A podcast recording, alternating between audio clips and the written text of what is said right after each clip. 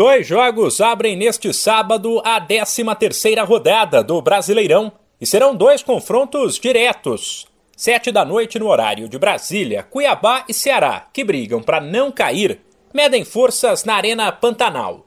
Mais tarde, às nove, tem duelo paulista entre Santos e Red Bull Bragantino. Os dois times somam os mesmos 17 pontos no meio da tabela e estão a um de entrar no G4. A rodada segue no domingo com mais sete jogos, entre eles um dos maiores clássicos do futebol brasileiro. Quatro da tarde tem Atlético Mineiro e Flamengo em Belo Horizonte, duas das equipes que mais investiram nos últimos anos ao lado do Palmeiras. Elas eram apontadas como favoritas ao título, junto com o Verdão. Mas enquanto o time paulista abre vantagem lá na frente, o Galo e o Rubro Negro mostram dificuldades e não conseguem embalar. Também às quatro, o vice-líder Corinthians recebe o Goiás, que tenta se afastar do Z4. E tem clássico paranaense entre Coritiba e Atlético.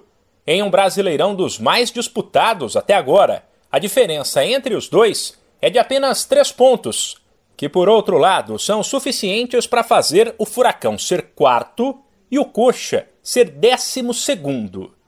Seis da noite, o Inter, terceiro colocado e time que menos perdeu, uma derrota, mesmo número do Palmeiras, recebe o Botafogo.